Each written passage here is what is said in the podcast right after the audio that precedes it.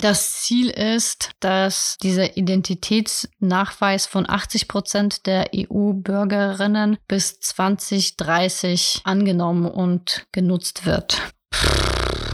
I don't think so. Echt Internetentwicklungsgeschwindigkeit. Willkommen zu einer weiteren Folge vom Zurück zur Zukunft Podcast von Creative Construction. Mit Alexander Braun und Agnieszka Walowska.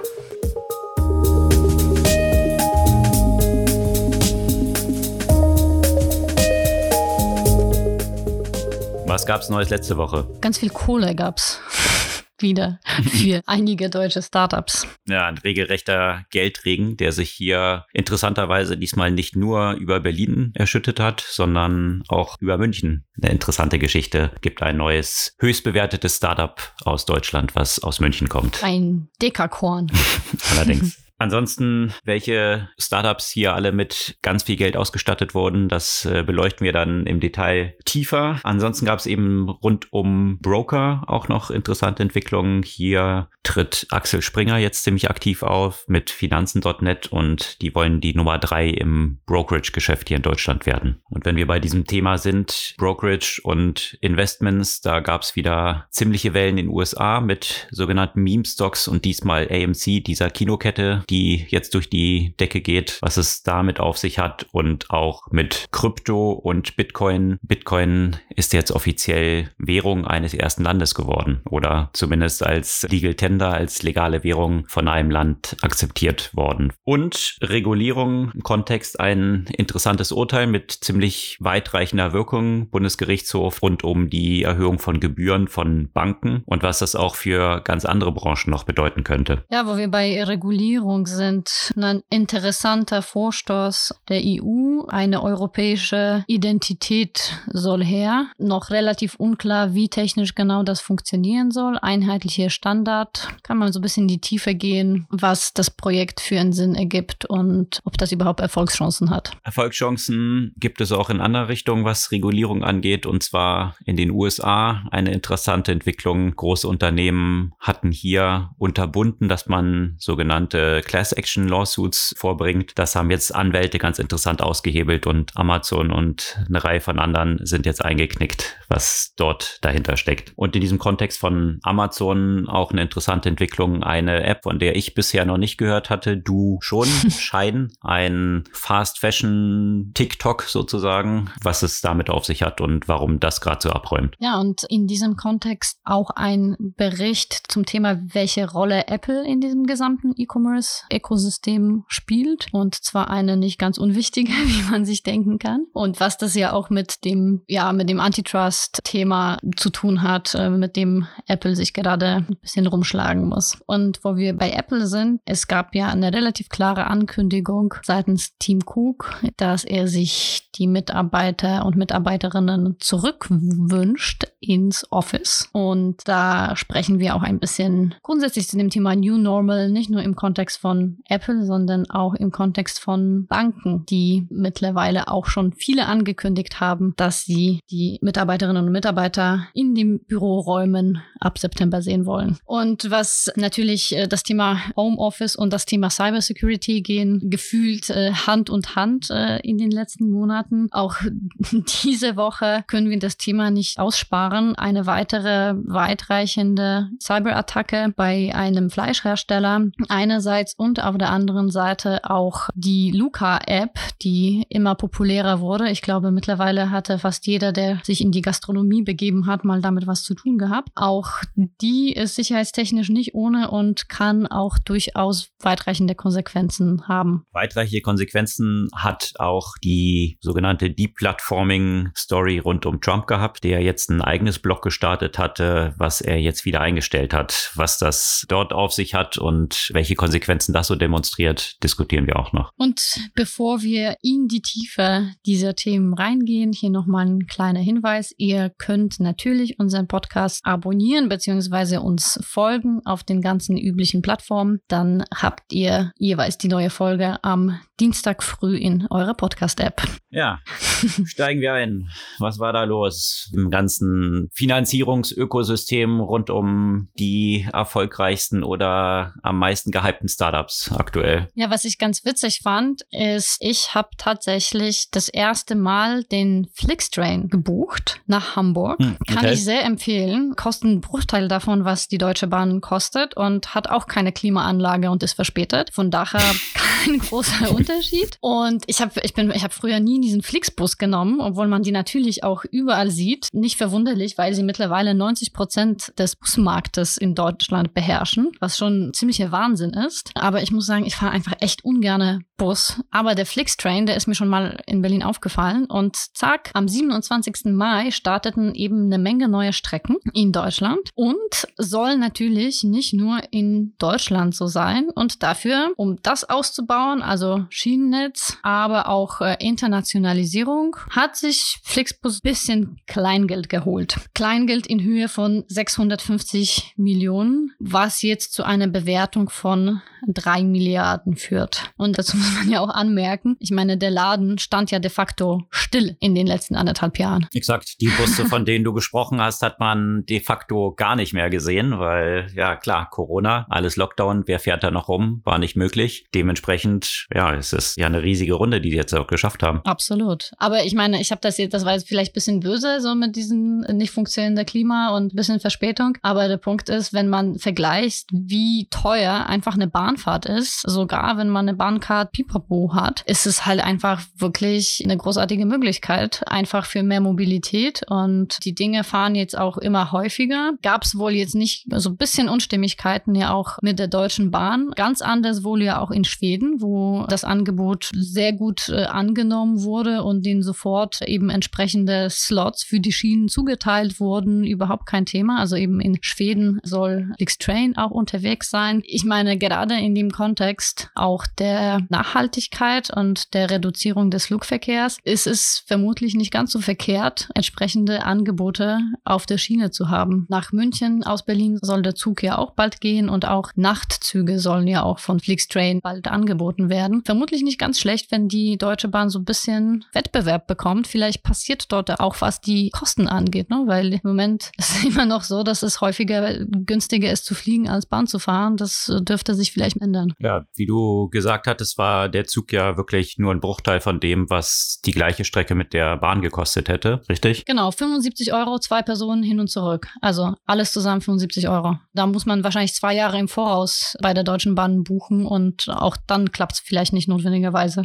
Also schon ein echter Preiskampf oder ein Angriff, den, den hier Flixbus mit Flixtrain startet, was ja das gleiche auch der Fall war im Umfeld von den Bussen, die unterwegs waren, plötzlich zu Preisen, die man sich vorher nicht vorstellen konnte. Und ich finde es schon eine beachtliche Story, dass jetzt nach diesem kompletten Shutdown in der Corona-Zeit jetzt mit so einer Runde und einer Bewertung, die eine Milliarde über der letzten Bewertung lag, dort direkt aus der Krise hervorgehen. Also das zeigt schon das Vertrauen, was hier Investoren auch anscheinend in Flix Mobility setzen. 650 Millionen, es war wohlgemerkt eine Mischung aus einem Debt Financing und tatsächlich Equity Financing. Also von daher nicht eine reine Verwässerung der existierenden Aktionäre, sondern eben vor allem auch ausgelegt Investments jetzt für die Expansion, die jetzt geplant ist, auch in den USA. Und das ist natürlich schon eine interessante Entwicklung, jetzt auch diesen amerikanischen Markt mit Greyhound und den ganzen Bussen, die dort unterwegs sind, das entsprechend anzugreifen und auch den amerikanischen Markt auszurollen. Und die Execution ist ja hier ziemlich stark gewesen, kann man sagen, ja, wie schnell das Team es geschafft hat, hier in Europa einen derartigen Fußabdruck zu hinterlassen. Und jetzt erhofft man sich das gleiche in den USA und das wahrscheinlich auch der Hintergrund, weswegen die Bewertung gleich nochmal gestiegen ist und jetzt volle Expansion gefahren werden soll. Was ich auch interessant finde, ist auch das Plattformmodell, das sie haben. Ja, also was man vielleicht nicht sofort weiß, ist, denen gehören ja die ganzen Busse ja nicht, sondern das ist ein ähnliches Prinzip wie Uber. Und das ist ja auch sicherlich das, was, ja, was sich ja auch in der Krise ja auch bemerkbar gemacht hat. Ja, die hatten ja auch weniger Liability dadurch, dass ihm das Ganze nicht gehört.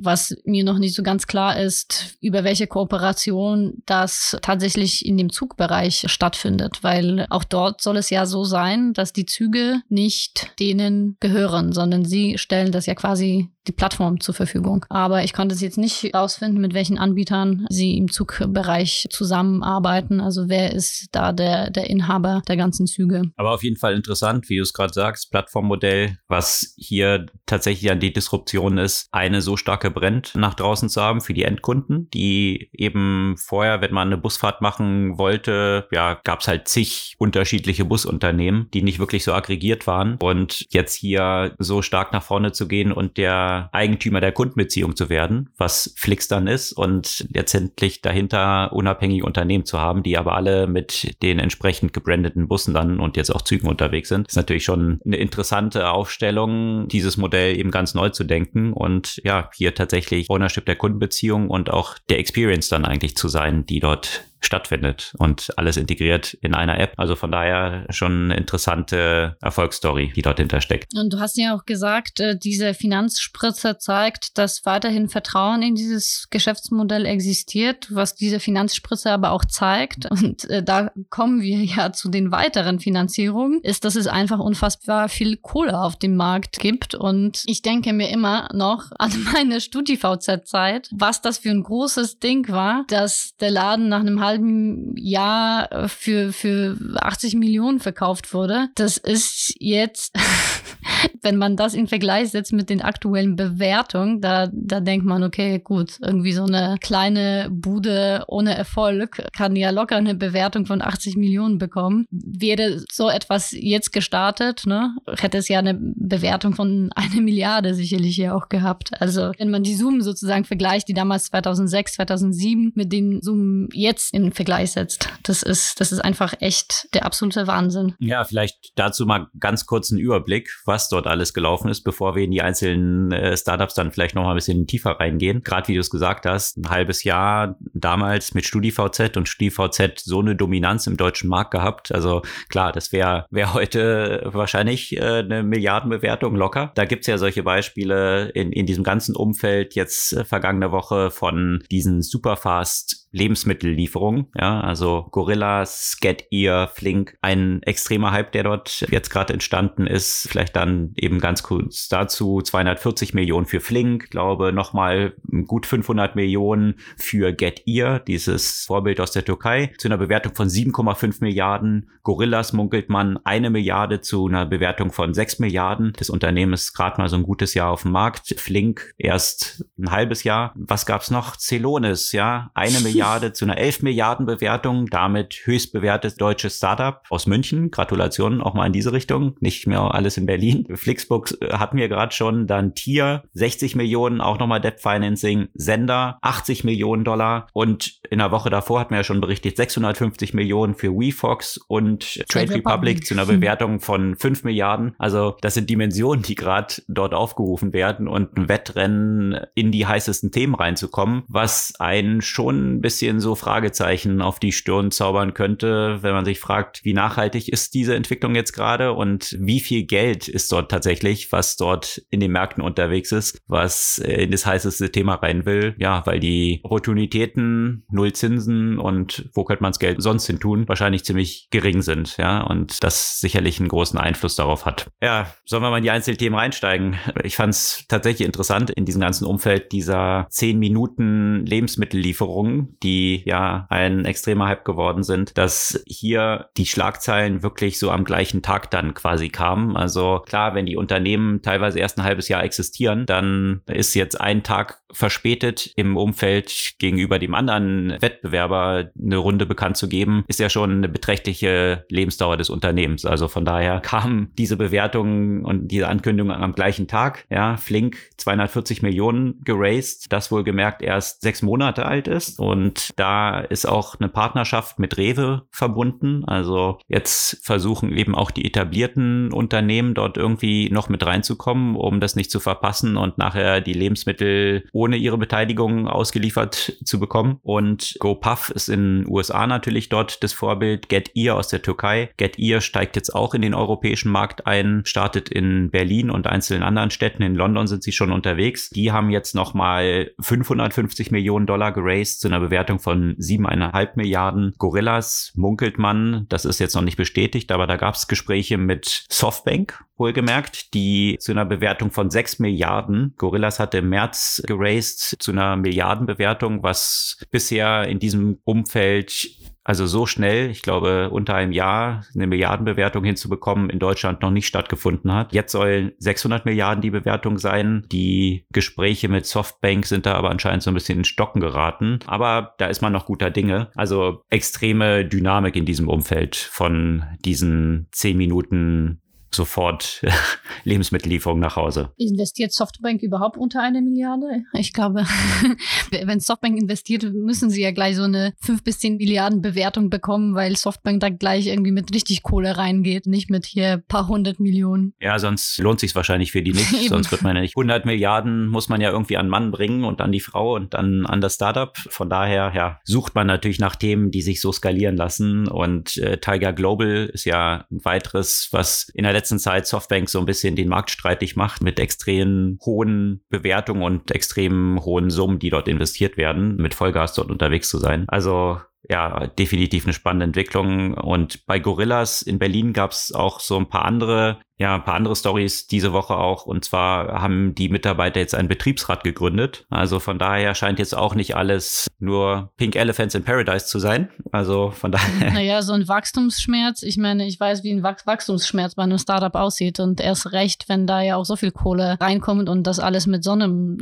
Tempo unterwegs ist. Und dann hast du ja natürlich ja auch unterschiedliche Typen sozusagen von Mitarbeiterinnen und Mitarbeitern. Und das hat man ja auch bei Amazon ja auch schon gesehen, wie schnell schnell, naja, wie schnell klar ist, wie die Kolleginnen und Kollegen im Bereich der IT und quasi in dem Bürobereich, ja, um das jetzt so blöd auszudrücken, umworben und behandelt werden, versus die, ohne die das eigentlich überhaupt nicht funktionieren würde, also die, die das ausliefern. Und äh, ich nehme an, dass das ja auch bei Gorillas ja auch der Fall ist, dass das genau die sind ja auch, die einen Betriebsrat gründen. Ja, da gab es tatsächlich einen sehr interessanten Artikel, wie ich finde, weil diese Diskussion, gerade wie du es beschrieben hast, die ist natürlich in all diesen Segmenten, wo es um Auslieferung Lieferung geht und eigentlich dort um nicht so hoch gebildete Arbeit, die man leicht substituieren kann. Also eben dort gab es einen längeren Artikel dann in der Zeit, wo eine Journalistin der Zeit das selbst mal ausprobiert hat und sich selbst bei Gorillas angemeldet hat als Fahrerin, um das auch mal selbst tatsächlich zu sehen aus der Innenperspektive. Und das Interessante war, dass sie tatsächlich ganz angetan davon war. Also einerseits, weil die Fahrten ja nur zehn Minuten sind, sind jetzt nicht so weit weite Fahrradfahrten wie jetzt bei anderen Lieferanten, also Volt und anderen Themen damit verbunden und dazwischen immer wieder zurück in diese sogenannten Dark Stores, also diese Lager, wo die in der Nähe dann eben aufgestellt sind. Also von daher anscheinend hat man dann auch viel sozialen Austausch mit den anderen Fahrern, die dann dort warten. Also das ist teilweise so ein bisschen Party-Stimmung dort, ja, es läuft Musik, tanzen und dann mal kurz wieder eine Order,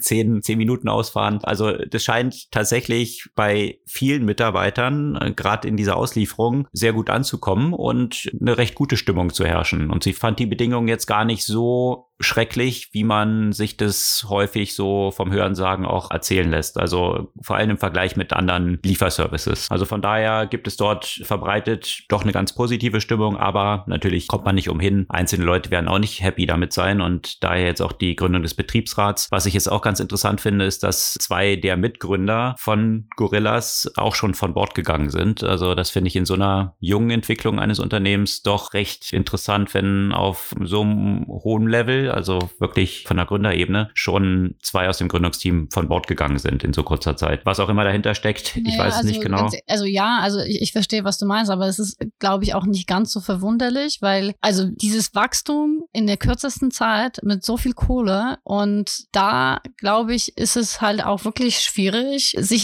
ständig zu zerstreiten. Und das sieht man, natürlich sieht man sowas halt häufiger vielleicht bei Startups, die nie so erfolgreich werden, aber gerade in so einem schnellen Tempo, wo es auch viele Entscheidungen Entscheidungen zu treffen sind, in welche Richtung das gehen wird, wo es viel Konkurrenzkampf gibt. Ich glaube, da ist es auch vielleicht nicht so einfach für die Gründer, da zusammen eine Linie zu finden. Da kann ich mir schon durchaus vorstellen, dass das hoch und runter geht und dann kommen noch die Investoren, die dann ja auch noch Wörtchen mitzureden haben. Also das ist sicherlich keine entspannte Situation für die Gründer. Na, das sicherlich nicht. So ein Wachstum ja, das äh, wird von allen Beteiligten extrem viel abfordern, definitiv. Ich bin gespannt, wie es dort ausgeht. Da sind ja jetzt extrem viel Player unterwegs, die in, in diesen Markt rein wollen oder in dem Markt schon unterwegs sind und extrem viel Geld jetzt in der Tasche haben. Wer dort diesen Markt für sich erobern kann, wird wahrscheinlich jetzt ja nicht auch zwangsläufig nur einer sein müssen. Mhm. Auf jeden mhm. Fall ist Get Ear, bin ich mal gespannt, wenn die jetzt hier auch in Berlin starten. Die hatten das Konzept ja eigentlich in der Türkei, in Istanbul erfunden, sozusagen. Dort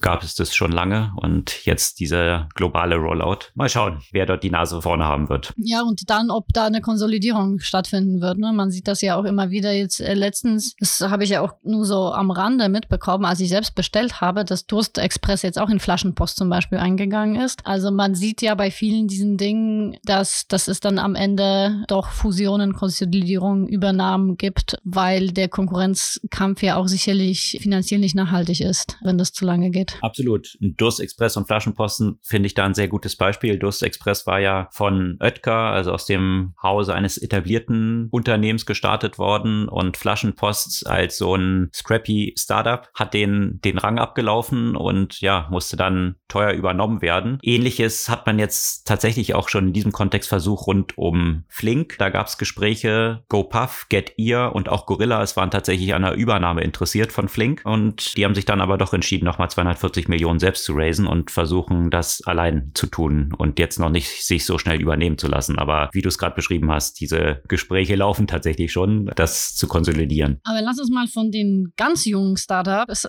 die riesige Bewertung erzielen, zu einem Startup, das nicht mehr ganz so jung ist, dafür aber im Moment, glaube ich, der am höchsten bewertete deutsche Startup ist. Und zwar, das finde ich auch immer wieder interessant, weil das ja ein Unternehmen ist, also ähnlich wie Mambu, das ja von deren Finanzierungsrunde haben wir auch schon mal berichtet, das nicht so eine öffentliche Wirkung hat wie Gorillas, das mittlerweile jeder gesehen hat. Und zwar Celonis, das eben Startup aus München, was du ja auch erwähnt hast. Flix Mobility übrigens auch aus München. Das ist ein Unternehmen, das 2011 schon gegründet wurde und die machen etwas, was sagen wir mal auf den ersten Blick jetzt nicht so wahnsinnig spannend klingt. Also Process Mining, ein reines B2B-Unternehmen, das die Effizienz von unternehmensinternen Prozessen erstmal analysieren und, ähm, und eben entsprechend steigern soll. Also geht es so ein bisschen in die Richtung von dem auch sehr hoch bewerteten UiPath, das kürzlich an die Börse gegangen ist mit einer über 30 Milliarden Bewertung, über das wir auch schon berichtet hatten. Genau.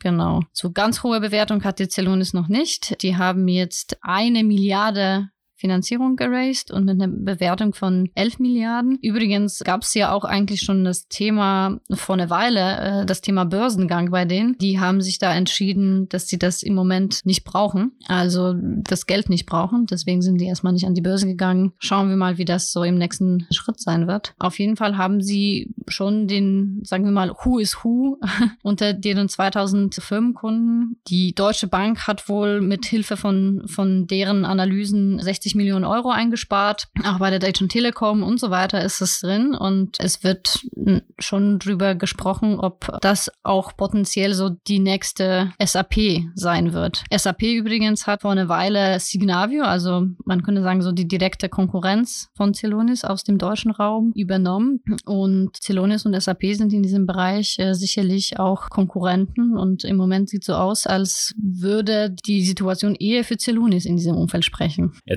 ist eben schon wesentlich größer, auch als Signavio. Signavio ist ja ein Player hier aus Berlin und von daher haben sie schon eine wesentlich höhere Bewertung. Aber ich fand ein paar Aspekte, die du gerade angesprochen hast, sehr interessant. Eben einerseits diese B2B-Unternehmen, die unterm Radar fliegen und dann solche Bewertungen aufrufen und so ein großer Erfolg sind. Ich finde, die gehen in der deutschen Startup-Szene meist viel zu sehr unter, weil natürlich irgendwelche Hype-Topics mit irgendwie App XY, die dir ermöglicht, ein Like auf irgendwas zu schicken, das heiße Hot Shit End Consumer Thema ist. Natürlich sind die deswegen auch mehr in der Öffentlichkeit häufig, aber ich finde es schon beachtlich, was dort passiert und die Zusammenhänge, die es dort auch gibt. Einer der Investoren, wohlgemerkt von Celonis, der als Angel die ziemlich von Beginn an unterstützt hat, ist wohlgemerkt einer der Gründer von Hybris, wiederum auch ein Startup, was lange unterm Radar geflogen war, äh, gegründet von Kommilitonen, interessanterweise von mir. Ich habe da damals tatsächlich das erste User-Manual geschrieben.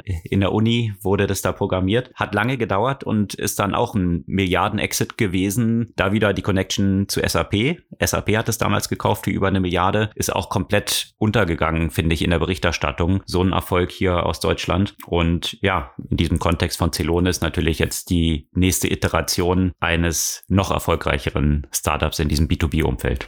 Nicht im B2B-Umfeld unterwegs und natürlich aber dementsprechend auch von, von einem größeren Hype betroffen war, dieses ganze Segment der Scooter. Da gab es eben auch noch interessante News. 60 Millionen gibt's hier nochmal für Tier, die ein Rollout in London jetzt machen werden. Und in diesem B2B-Umfeld dann aber wiederum Sender, ein Speditionsnetzwerk quasi, also Speditionen digitalisieren und eine Plattform dafür schaffen. Sender hat auch nochmal 80 Millionen Dollar zu einer Bewertung von ja über einer Milliarde sind die ja jetzt schon unterwegs, dort nochmal geraced. Also von daher definitiv viel Geld, was gerade so unterwegs ist. Und ich bin mal gespannt, ob es in diesem Tempo weitergeht in den nächsten Wochen mit weiteren Finanzierungsrunden. Man wartet ja schon drauf, dass Scalable Capital auch nochmal eine große Runde raced, um jetzt gegen Trade Republic dort noch ankämpfen zu können. In diesem Umfeld gibt's ja auch Finanzen.net. Das kennen die meisten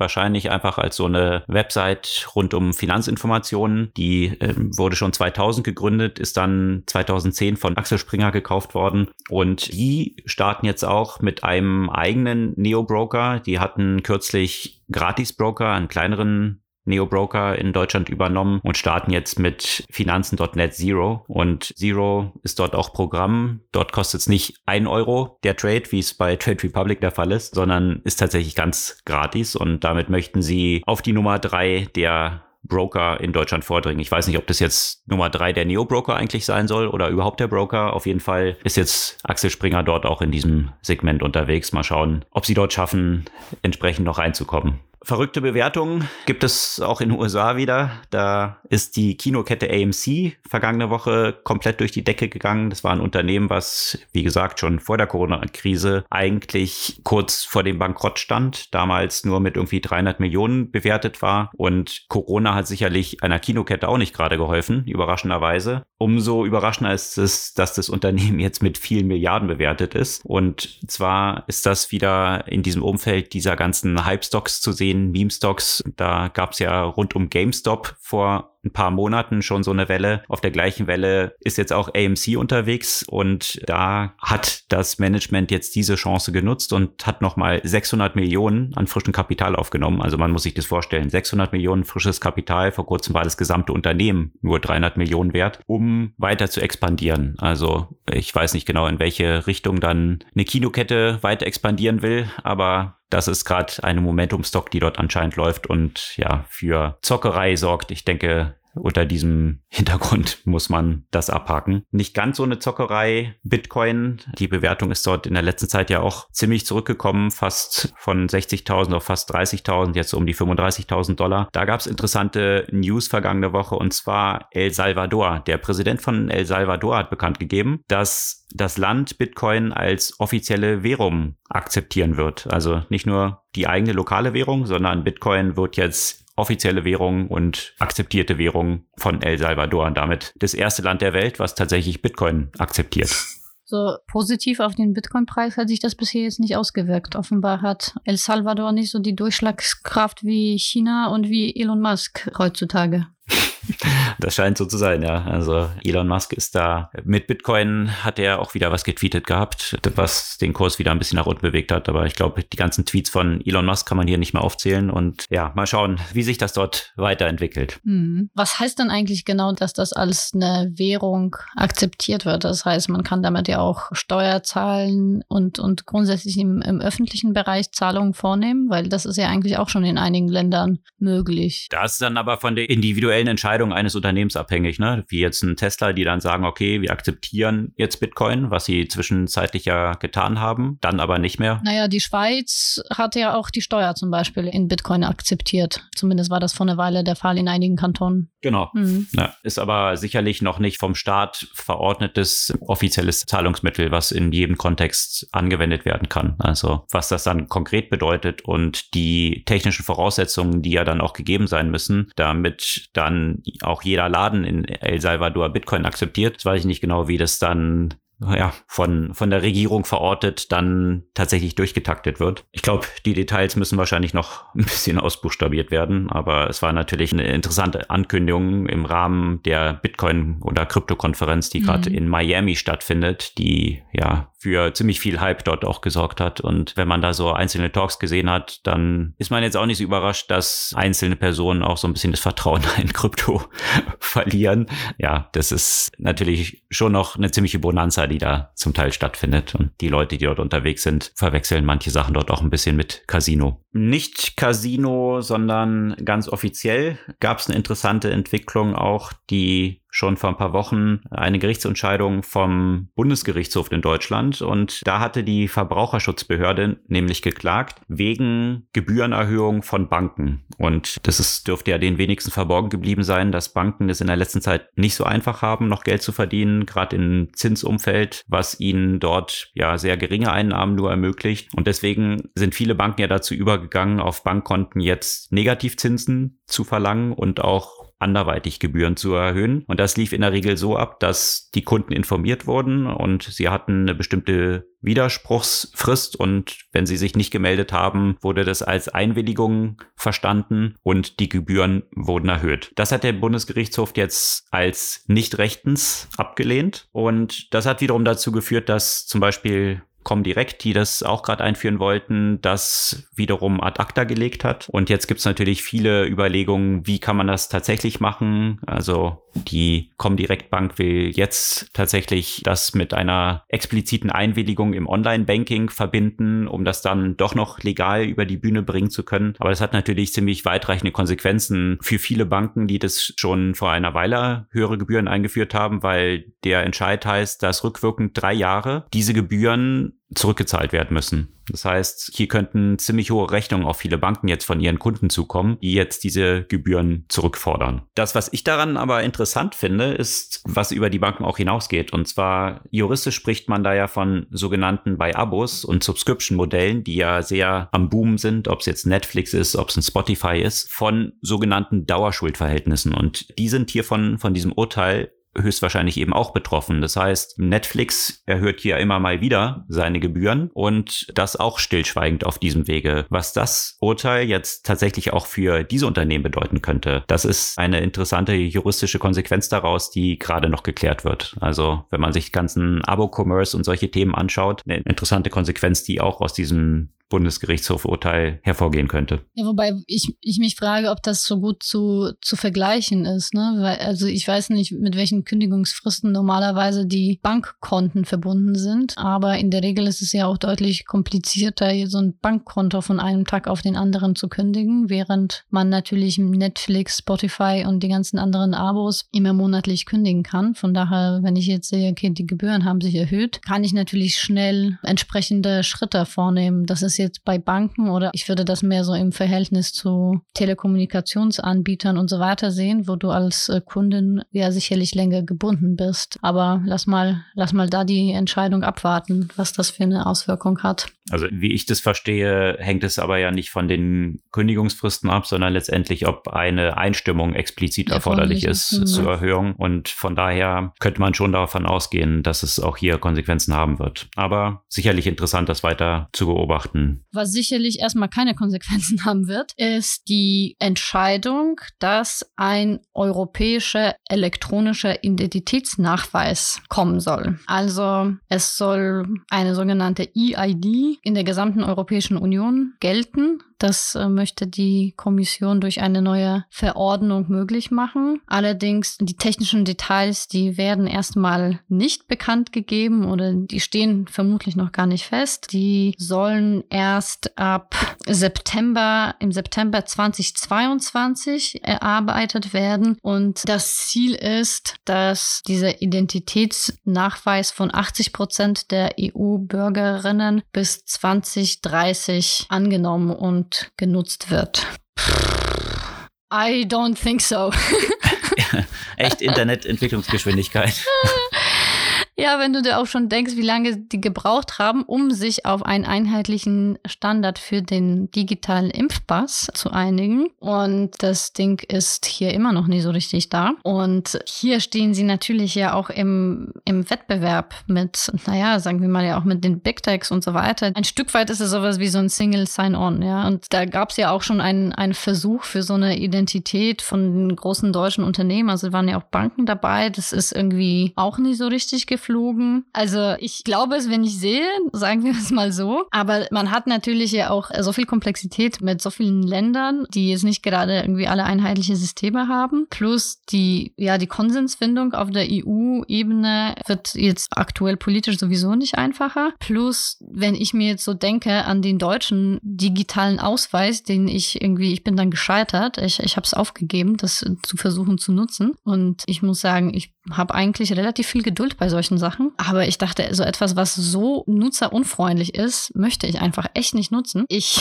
ich, ich weiß es einfach nicht. Also ja, das wäre halt super praktisch. Dann brauchst du nicht deinen Personalausweis dabei haben. Bei allen möglichen Themen kannst du dich digital entsprechend ausweisen, kannst alles Mögliche damit machen. Soll natürlich ja auch für Finanzdienstleistungen, für alles Mögliche soll diese Identität äh, letztendlich gelten. Aber ich, ich habe da ehrlich gesagt meine Sorgen, dass das überhaupt irgendwie angenommen wird, auch wenn man sich darauf geeinigt hat. Im Moment sieht es mir eher so danach aus, okay, das wird eine Menge Geld und, und Aufwand kosten und äh, dann wird so ein Rohkrepierer sein. Der dann 2030 irgendwann kommen soll. Hm, ja. Nee, 2030 soll es von 80 Prozent der EU-Bürgerinnen und Bürger genutzt werden. Ah, okay. Aber da die technischen Standards ja erst 2022 äh, im September stehen sollen, äh, kann ich mir auch kaum vorstellen, wie schnell das kommt. Ja? Also es seitdem natürlich man beauftragt SAP und die Telekom damit, dann, dann geht es ja ganz schnell und wird extrem nutzerfreundlich.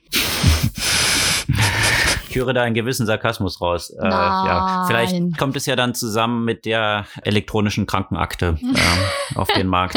Schauen wir mal. Das ist ja auch schon eine Weile unterwegs. Eine Weile unterwegs in den USA waren auch interessante Regulierungen und zwar von vielen großen Unternehmen von Amazon, DoorDash und anderen, die es qua Nutzungsbedingung verhindert haben, dass Kunden sogenannte Class Action Lawsuits anstrengen können. Also, dass Kunden sich zusammenschließen und eine Einwandskanzlei Kanzlei für eine Vielzahl von Kunden ein Gerichtsverfahren führt, um Kompensation zu erstreiten. Und das haben diese Unternehmen verhindert in ihren Nutzungsbedingungen, weil es natürlich das vielen Kunden erleichtert, solche Verfahren zu führen. Wenn jeder Kunde jetzt einzeln selber ein Verfahren führen muss, ist damit natürlich viel Aufwand verbunden und deswegen passiert das dann in der Regel nicht. Und diese Arbitration, die dann nur möglich war, so nennt sich das, die ist festgeschrieben in den Nutzungsbedingungen. Das Interessante ist jetzt, und das finde ich eine ja, sehr lustige Entwicklung eigentlich. Es haben sich jetzt einzelne Anwaltskanzleien eine Vielzahl von, von solchen Arbitration Lawsuits vorgenommen. Und bei Amazon ging es dort um Amazon Echo, die mit dem offenen Mikro ja viele Sachen mitgehört hat. Und hier hatten sich dann 75.000 Kunden gefunden, die hier einen Arbitration Lawsuit führen wollten. Und diese Kanzlei hat das jetzt alles gebündelt für die. Und Amazon überschwemmt mit solchen Anfragen, was dazu geführt hat, dass die Kosten für Amazon höher höher geworden sind, als jetzt einen einzelnen Class-Action-Lawsuit zu führen. Und dementsprechend hat Amazon jetzt die Nutzungsbedingungen umgedreht und diese Geschichte jetzt, also Class-Action-Lawsuits wiederum zugelassen. Und das gleiche ist der Fall bei DoorDash. Hier hatten 5000 Fahrer gegen DoorDash versucht zu klagen. Das lief dann auch eben außerhalb von klassischen Gerichten über solche Arbitrations. Und ja, das finde ich interessant. Die Unternehmen sind eben davon aus ausgegangen, dass da es so aufwendig ist, das zu führen, dass das keine Kanzlei machen würde. Eine Kanzlei hat das jetzt eben getan, sehr umfangreiche Upfront-Investments damit getätigt und eine Technologie entwickelt, wo sich so ein Prozess dann streamline lässt. Und ja, das hat zum Vorteil der Konsumenten dazu geführt, dass diese Unternehmen jetzt eingeknickt sind und wieder das den normalen Gerichtsweg laufen kann. Finde ich auch interessant, dass Unternehmen überhaupt in der Lage gewesen sind, sowas einfach in den Nutzungsbedingungen auszuschließen. Ja, das zeigt natürlich, dass keiner diese liest, aber dass es überhaupt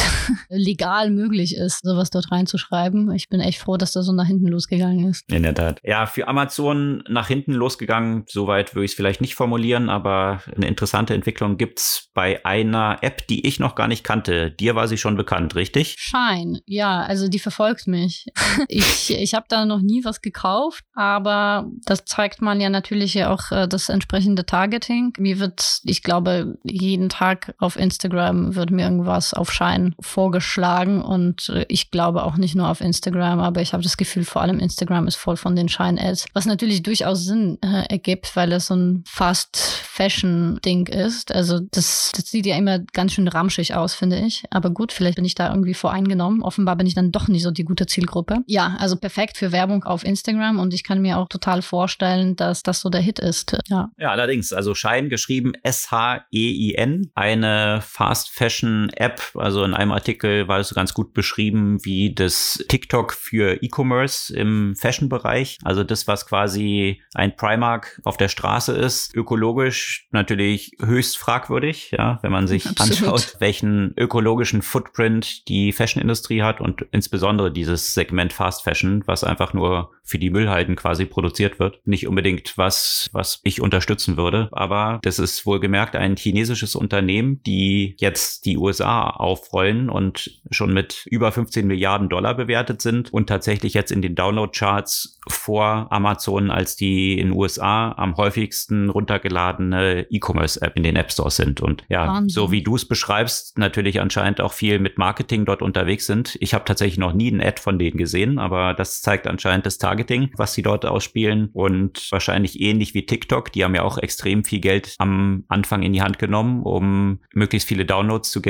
Das scheint bei Shine auch der Fall zu sein. Also wiederum aus China ein Unternehmen, was jetzt den Westen aufrollt und nicht umgekehrt. Bin mal gespannt, wie sich das dort entwickelt. Die integrieren tatsächlich die ganze Wertschöpfungskette von der Produktion bis über die App dann bis zum Kunden. Also alles innerhalb eines Unternehmens, was stattfindet. Ich kann nur hoffen, dass das Ding nicht zum großen Erfolg wird, weil ökologisch ist es sicherlich eine der schädlichsten Sachen, die man so auf die Beine stellen kann. Da hoffe ich eher, dass der Trend, den wir letzte Woche beschrieben haben, auch mit so digitalen Fashion, dass, äh, dass das Stärke reingeht und dass wenn man äh, jeden Tag meint, äh, mit anderen Klamotten auf Instagram zu posieren, dann sich dafür die, die entsprechend digitale Fashion kauft, statt sich da ständig irgendwie so billig Klamotten durch die Gegend schippen zu lassen lassen. Absolut. Aber ein Artikel, der lohnt sich sehr darüber zu lesen, der bei Not Boring erschienen ist, den verlinkt mir natürlich auch, der so beleuchtet, was tatsächlich auch diese Aktivität bei Scheinen so treibt und was tatsächlich hier auch die Parallelen zu TikTok sind. Die Parallelen zu TikTok sind ja, dass beide Apps ja auch äh, nicht nur, dass sie aus China kommen, aber auf der anderen Seite werden sie natürlich durch Apple und andere Smartphone-Anbieter ermöglicht. Es kam gerade eine Studie raus, äh, wie viel E-Commerce äh, tatsächlich durch den App Store ermöglicht wird. Also natürlich gibt es ja auch sehr viele Diskussionen im Moment um das Aufbröseln von den Apple-Zahlen in dem Kontext äh, des noch nicht entschiedenen Rechtsstreits gegen Epic Games. Hier geht es natürlich ja auch wieder darum, dass äh, Apple ja nicht gerade die Provision für physische Güter erhebt. Vielleicht würde das die Billiganbieter etwas äh, stoppen, wenn Apple ja auch auf die Kleidung, die auf Schein verkauft wird, irgendwelche Kommissionen erheben würde. Aber natürlich ist quasi die ganze Commerce E-Commerce auf den Apple Devices deutlich gestiegen in der letzten Zeit. Über den App Store sind über 643 Milliarden in Sales von physischen Gütern äh, hochgegangen. Das ist schon eine ordentliche Zahl und ja, 24 Prozent mehr als in dem Jahr davor, was sicherlich ja auch mit Corona zu tun hat, dass grundsätzlich die E-Commerce-Zahlen ja auch ordentlich nach oben gegangen sind. Natürlich ein Riesenerfolg für den App Store, aber ich frage mich gerade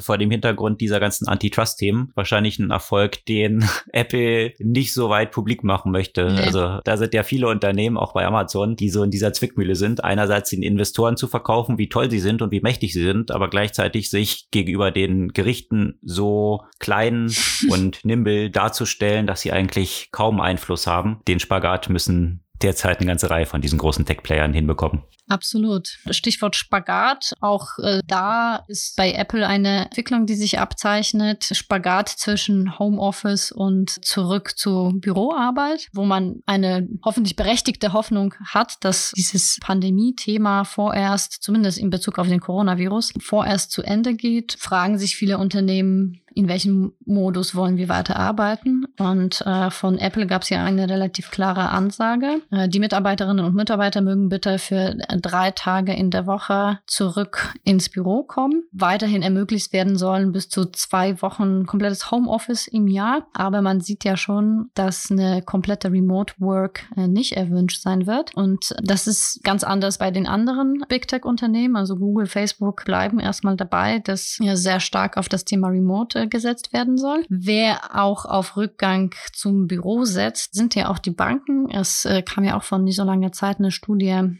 der amerikanischen Finanzbranche und da zeigt sich ein deutlicher Wunsch, interessanterweise von zwei Gruppen in den Banken. Also einerseits sind das die Executives, andererseits sind das die Berufseinsteiger, die gerne zurück ins Büro wollen. Die Berufseinsteiger haben da vielleicht nicht so die große Entscheidungsmöglichkeiten, aber die Executives schon und deswegen fordern sie ja auch, dass alle anderen auch zurück ins Büro gehen. Das kommt eher, sagen wir mal, bei den ganzen Menschen dazwischen, also zwischen den Executives und den Berufseinsteiger, nicht so gut an. Viele würden sich wünschen, dass man ja auch weiterhin so ein flexibles Modell beibehält. Werden wir sehen. Also die großen Banken haben, also von den großen Banken haben schon viele äh, bekannt gegeben, es soll zum normalen Status zurückgehen. Bin gespannt, wie das hier sein wird.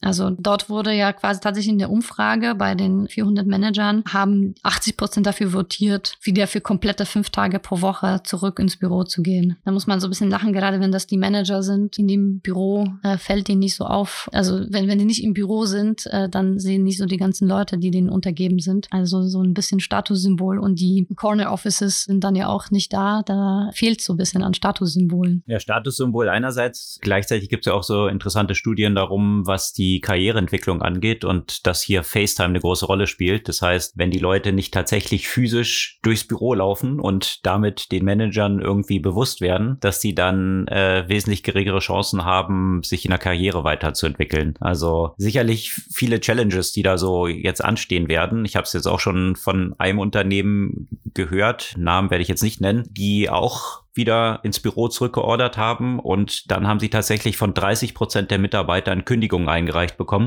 was in Konsequenz dazu geführt hat, dass sie die Gehälter um 20 Prozent angepasst haben nach oben, um die Leute zu halten. Und jetzt die Situation die gleiche ist wie davor, also die Leute dürfen zu Hause bleiben, aber jetzt mit 20 Prozent mehr Gehalt. Das ist natürlich eine Übung, die die meisten Unternehmen wahrscheinlich nicht gerne machen werden. Ich bin gespannt, wie sich das jetzt auswirkt auf viele Unternehmen und auch die Loyalität gegenüber den Arbeitgebern, wie die sich auch im Zuge des Remote-Arbeitens entwickelt hat. Absolut. Zumal im Moment ja auch, wenn man sich jetzt auch anschaut, wie diese zurück ins Büro aussieht, es ist natürlich auch mit vielen Einschränkungen verfügbar. Man muss ja natürlich sicherstellen, dass trotzdem Abstände auch eingehalten werden, dass nicht zu viele Leute in den Büroräumen sind und das führt natürlich ja auch zu relativ strengen Kontrollen, also Anwesenheitskontrollen, digitale Überwachung. Also das sind so zwei Trends, die eigentlich nicht gerade mitarbeiterfreundlich sind sind. Also einmal müssen die zurück ins Büro und zweitens werden sie ja auch noch stärker überwacht. Überrascht mich jetzt nicht so, dass es entsprechend äh, Kündigungen gibt. Mit, ja, mit dem ganzen Corona-Thema ist natürlich ja auch das Thema Sicherheit stark verbunden. Du hast sicherlich ja auch schon mal, wenn du jetzt mal irgendwo eine gastronomische Einrichtung besucht hast, ja auch mal sich mit der Luca-App eingeloggt. Tatsächlich beim Shoppen letztens mal, ja. Ein Laden verlangte das, ein anderer wiederum nicht, wo ich mich dann auch frage, was sind jetzt eigentlich hier so die Regulierungen? Aber aber okay. Ja, also es wird ja auch sehr stark auch darauf gesetzt und, und die Daten sollen ja auch direkt an die Gesundheitsämter ja auch entsprechend gehen. Das Problem ist ja nur, die Diskussion fand ja immer wieder statt um die Sicherheit dieser App. Und jetzt äh, wurde wieder eine, eine gravierende Sicherheitslücke entdeckt. Und mit Hilfe dieser Lücke kann, ja, kann ein Verschlüsselungstrojaner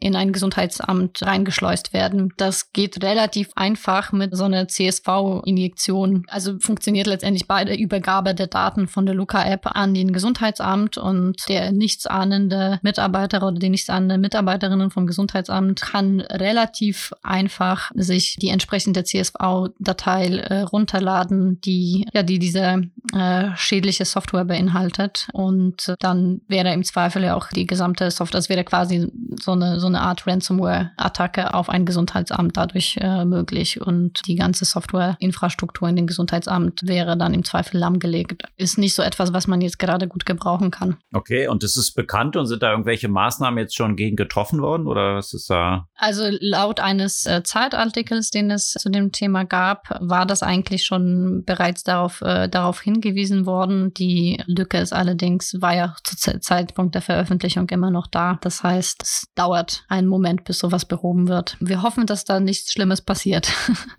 Aber mhm. ich meine, es wurde sowieso unter Datenschützern ja viel diskutiert, ob, ob die Luca-App die gute Lösung ist. Also im Zweifel kann man ja auch natürlich immer noch bei den Läden, die das anfordern, also Verifizierungsformular sozusagen anfordern und sich dort offline anmelden. Ist natürlich, was Privatsphäre angeht, ja auch nicht gerade viel besser. Aber das sind so die Probleme, die, ja, die, die dadurch ja auch existieren, dass, dass man irgendwie die ganze Zeit nach, natürlich nach einer Lösung für Kontaktnachverfolgung sucht. Die Kontaktnachverfolgung ist übrigens mittlerweile ja auch, also mit, mit solchen Check-ins ja auch über die Corona-App selbst möglich. Äh, einige Restaurants setzen darauf. Ich weiß nicht, ob sie in dieser Hinsicht sicherer ist. Das würde ich zumindest hoffen. Für die 300 Millionen wäre es ja auch nicht schlecht, wenn man so eine krasse Funktionalität dort drin auch noch hätte hinbekommen können. Aber okay. Ja, also die, die ist drin und die wird punktuell genutzt und die ist eigentlich auch ganz gut nutzbar. Also ich meine, ein paar Funktionen sind ja auch dazu gekommen. Es ist nur einfach das Tempo ist einfach nicht, nicht gerade ja, überwältigend. Aber noch ein anderes Thema, was, was wahrscheinlich noch eine noch gravierende Auswirkung hat in dem Bereich äh, Cybersecurity, es vergeht ja wirklich keine Woche. Also man könnte wirklich jede Woche über diverse Angriffe sprechen. Jetzt wurde ein brasilianischer Fleischhersteller tatsächlich angegriffen und einige der Fleischproduktionen mussten ja auch einige Tage dann ja auch entsprechend gestoppt werden. Und das wurde jetzt nicht von irgendeiner Veganer-Gruppe durchgeführt, sondern wieder von vermutlich russischen Cyberkriminellen. Das hat ja auch tatsächlich auch zu einem Austausch auf der diplomatischen Ebene zwischen USA und Russland geführt. Und ja, man sieht ja auch, dass einfach die Attacken immer näher an äh, kritische Infrastruktur kommen. Ja, also Energieversorgung, Lebensmittelversorgung. Das ist sicherlich etwas, was einem zu denken geben sollte. Und diese Entwicklung geht ja auch deswegen auch in Richtung zum Beispiel von äh, Lebensmittelherstellern, weil man ja auch festgestellt hat, in dem Bereich Finance, in dem Bereich Gesundheit, mittlerweile im besonderen Bereich Energie, die Sicherheits Sicherheitsstandards ordentlich nach oben gegangen sind in der letzten Zeit. Und es wird ja auch ein Stück weit nach so Low-Hanging Fruits gesucht. Ja, und ein Lebensmittelhersteller hat häufig nicht die gleiche Cybersicherheit wie jetzt zum Beispiel eine Bank. Also das ist etwas, äh, wo, wo sicherlich alle Unternehmen und natürlich die Behörden entsprechend nachrüsten müssten. Und ein Thema, was dann immer auffällt, wenn es zu spät ist in der Regel. Deswegen Absolut, ja. vorher ist häufig der Druck nicht da, dort diese mhm. Investments entsprechend zu tätigen und viele sind sich sicherlich noch nicht der möglichen Konsequenzen bewusst, die dort für die eigenen Unternehmen drohen können. Ja, Konsequenzen hat's ja im vergangenen Jahr auch für Donald Trump gegeben. Und er wurde ja von einer ganzen Reihe von Plattformen, zumindest dann nach dem Run aufs Kapitol, gesperrt, rausgeschmissen bei Twitter, bei Facebook. Und er hatte vor sechs Wochen dann ein eigenes Projekt gestartet, sein Trump-Blog. Ja, und wollte da die Welt weiterhin mit seinen Reflexionen über die Entwicklung, politischen Entwicklungen oder was auch immer für Entwicklungen äh, beglücken. Nun hat er das nach sage und schreibe sechs Wochen eingestellt eingestellt, dieses Blog, weil es nicht genügend Reichweite bekommen hat. Das finde ich schon sehr interessant vor dem Hintergrund dieser Diskussion, die es auch immer gegeben hat, dass einerseits immer von Free Speech gesprochen wurde. Also deswegen dürfte Twitter so jemanden nicht von seiner Plattform werfen. Und was sich hier sehr klar zeigt, die Free Speech existiert ja. Also er kann ja alles sagen, was er will. Die Frage ist aber, ob eine Plattform alles dulden muss. Und die Plattform ist ja nicht dazu verpflichtet, Free Reach zu geben. Also diese Differenzierung von Free Speech und Free Reach scheint doch hier sehr essentiell zu sein, weil das sicherlich ist ja auch das Thema gewesen, was Trump groß gemacht hat, schon bevor er mit dem Wahlkampf startete, eigentlich die Pressecoverage, die er immer bekommen hat. Und das hat eigentlich das befeuert, ihn so aufzubauen zu dem, was er geworden ist. Und ich denke, hier schlummern noch eine ganze Menge Lektionen, sowohl für Journalismus als auch für Social Media Plattformen, was das jetzt hier aufzeigt, weil alleine kriegt er es offensichtlich nicht hin, seine Fans dort zu mobilisieren produzieren, sondern erst diese Tools ermöglichen ihm das. Und hier hat Facebook in der vergangenen Woche auch entschieden, dass die Sonderbehandlung von Politikern nicht mehr weitergeführt wird. Das heißt, bei Verstößen werden Politiker genauso behandelt wie andere Nutzer der Plattform. Wie ich finde, eine sehr gute Entwicklung. Ich bin mal gespannt, was das dann tatsächlich bedeutet in einzelnen Ländern. Also die Konflikte, die es in Indien da schon gibt, das hatten wir ja auch schon mal erwähnt, wenn Politiker dort entsprechend Druck machen, weil sie nicht happy sind, wenn sie von solchen Plattformen ausgeschlossen werden, inwiefern diese Social-Media-Plattformen dann sich daran weiterhalten werden. Ja, werden wir sehen. Ein breiter Strauß von Themen diese Woche, auch etwas länger vor dem Hintergrund dieser umfangreichen Finanzierungsrunden, die etwas mehr Aufmerksamkeit bedurften. Hast du eine Buchempfehlung diese Woche? Ja, tatsächlich, und das passt ja eigentlich auch zu diesem bunten Strauß von Themen. Das Buch, was ich empfehlen möchte, ist Messy, The Power of Disorder to Transform Our Life von Tim Harford. Ich weiß nicht, ob du Tim Harford kennst. Der ist auch, ich glaube, sein bekanntestes Buch ist The Undercover Economist und ansonsten hat er einen meiner Lieblingspodcasts, uh, More or Less Behind the Stats. Also einer, der sich viel mit uh, Statistik und auch Wirtschaft beschäftigt, auf eine, aber auf eine Art, die jedem zugänglich ist. Und Messy ist ein Buch, das uh, zeigt, welche Bedeutung eben so unerwartete Verbindungen haben, also wie Kreativität sehr viel eben mit Mess äh, zu tun hat und nicht mit Ordnung. Und ja, wo du jetzt gerade auch Donald Trump erwähnt hast, auch sein Erfolgsfaktor war eben eine Unordnung zu kreieren, in der sich alle anderen quasi verloren haben. Er ist aber nur eine der vielen Beispielen, sicherlich eher so ein, ein Negativbeispiel, der trotzdem von Erfolg gekrönt wurde. Also der, der zeigt einfach sehr, sehr viele Beispiele für Situationen, Situationen, in denen zu viel Ordnung durchaus äh, schädlich sein kann. Einer der interessanten Aspekte ist eine, eine, Studie, die er dort ja auch zitiert, wie viel erfolgreicher Teams äh, zum Beispiel sind, in das äh, jemand reingesteckt wird, der gar nicht zu diesem Team passt, also ein Outsider. Und interessanterweise zeigt er, dass die Leute dadurch nicht gerade zufriedener sind. Die sind viel skeptischer, was deren Output angeht. Aber der Output ist deutlich besser, als wenn du in so einem einheitlichen Team eine entsprechende Arbeit produzierst. Also der Mess ist anstrengend, produziert aber im Zweifel einfach äh, bessere Ergebnisse. Hm, kann ich unterschreiben. Ähm, ich kenne äh, tatsächlich Tim Harford von einem anderen Buch, was ich mal gelesen habe, The Undercover Economist, was auch sehr genau. interessant war. Aber das klingt auch nach einer interessanten Leseempfehlung. Messi, The Power of Disorder to Transform Our Lives. Die Leseempfehlung diese Woche. Das soll es für diese Woche gewesen sein. Wir freuen uns über euer Feedback, eure Kommentare und gern auch Bewertungen auf den Podcast-Plattformen. Das hilft uns, den Podcast noch weiteren Leuten zu Gehör zu bringen und natürlich auch euren Follows und Abos. Und würden uns freuen, wenn ihr in einer Woche wieder dabei seid. Bis dann.